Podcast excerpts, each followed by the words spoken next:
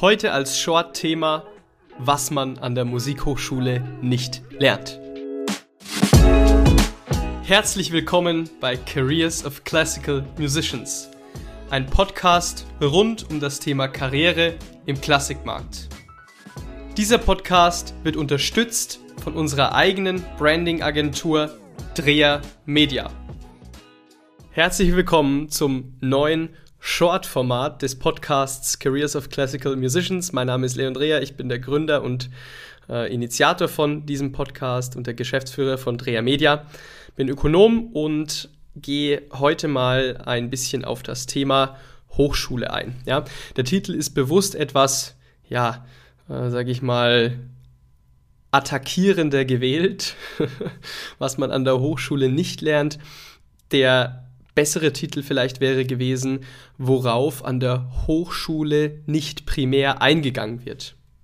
Was ist damit genau gemeint oder was beschäftigt mich, dass ich das Ganze hier zum Ausdruck bringen möchte?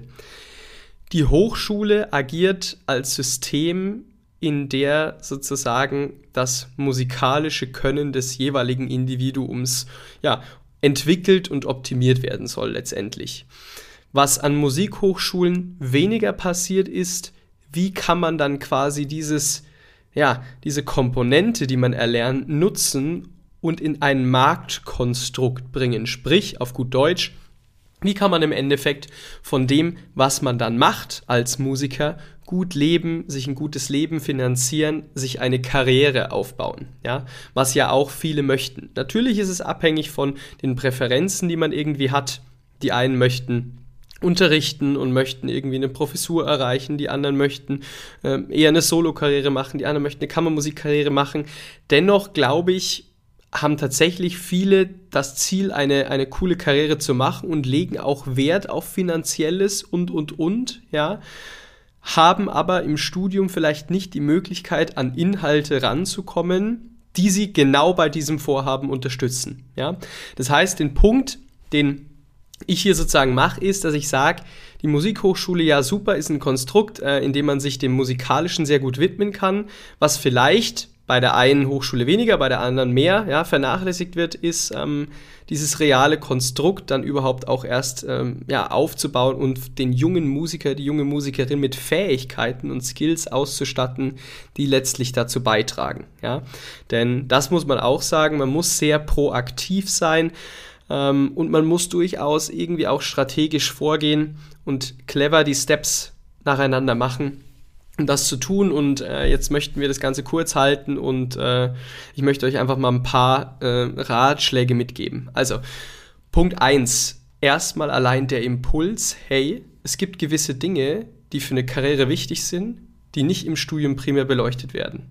Das schon mal zu wissen und entsprechend zu handeln, ist eigentlich schon mal super und ja, der, der, der richtige Impuls in die richtige Richtung. Ja.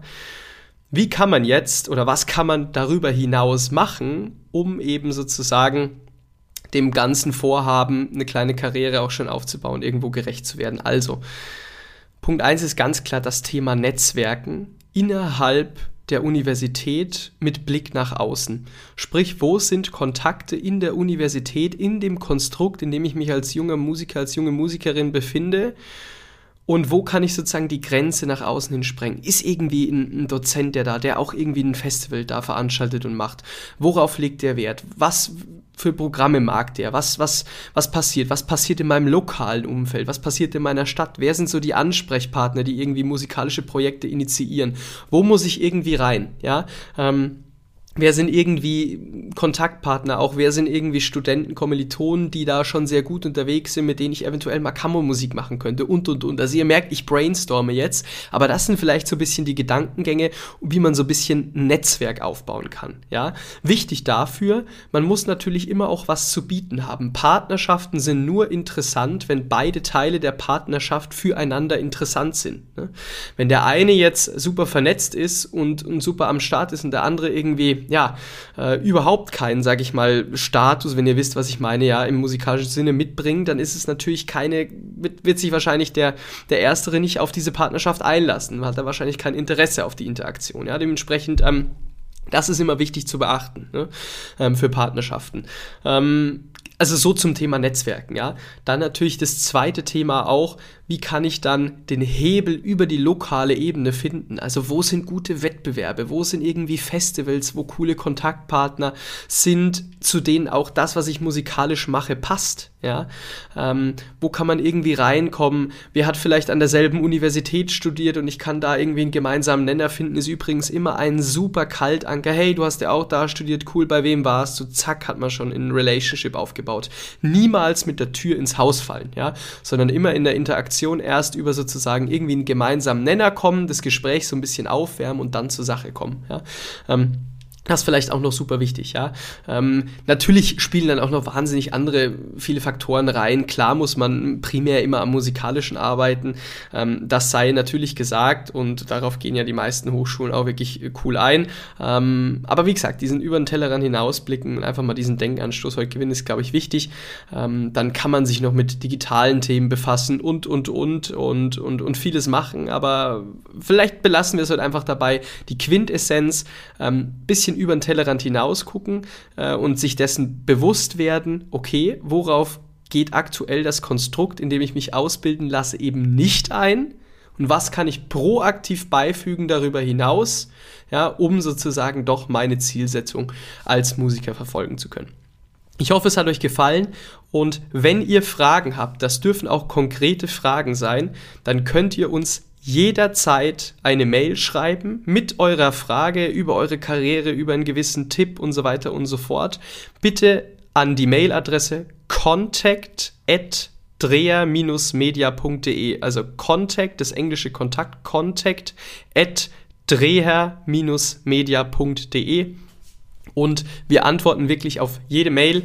Ähm, das heißt, wenn ihr Fragen irgendwie zu irgendwelchen Dingen habt, helfen wir da immer äh, gerne, gerne kostenlos natürlich weiter und versuchen euch da ähm, ein bisschen Unterstützung zu geben, was das ganze Thema angeht. Also nochmal, contact at dreher-media.de. In diesem Sinne wünsche ich euch viel Spaß mit diesem Shorty und lasst uns wissen, ob er euch gefällt. Bis dahin, ciao, ciao. Kurzer Hinweis in eigener Sache. Dieser Podcast wird präsentiert von Dreher Media. Was macht Dreher Media? Dreher Media baut Webseiten, sprich entwickelt ein Branding-Konzept für den jeweiligen Künstler, die Künstlerin, stimmt dieses quasi auf die individuelle Person ab und findet dann im digitalen einen Ansatz, der hier funktioniert. Sprich, wenn du schon mal über die Erstellung einer professionellen Webseite nachgedacht hast oder das Bedürfnis hast, deine aktuelle Seite, deinen aktuellen digitalen Fußabdruck zu optimieren, dann schau jetzt doch gerne einfach mal auf www.dreher-media.de oder auf Instagram drehermedia.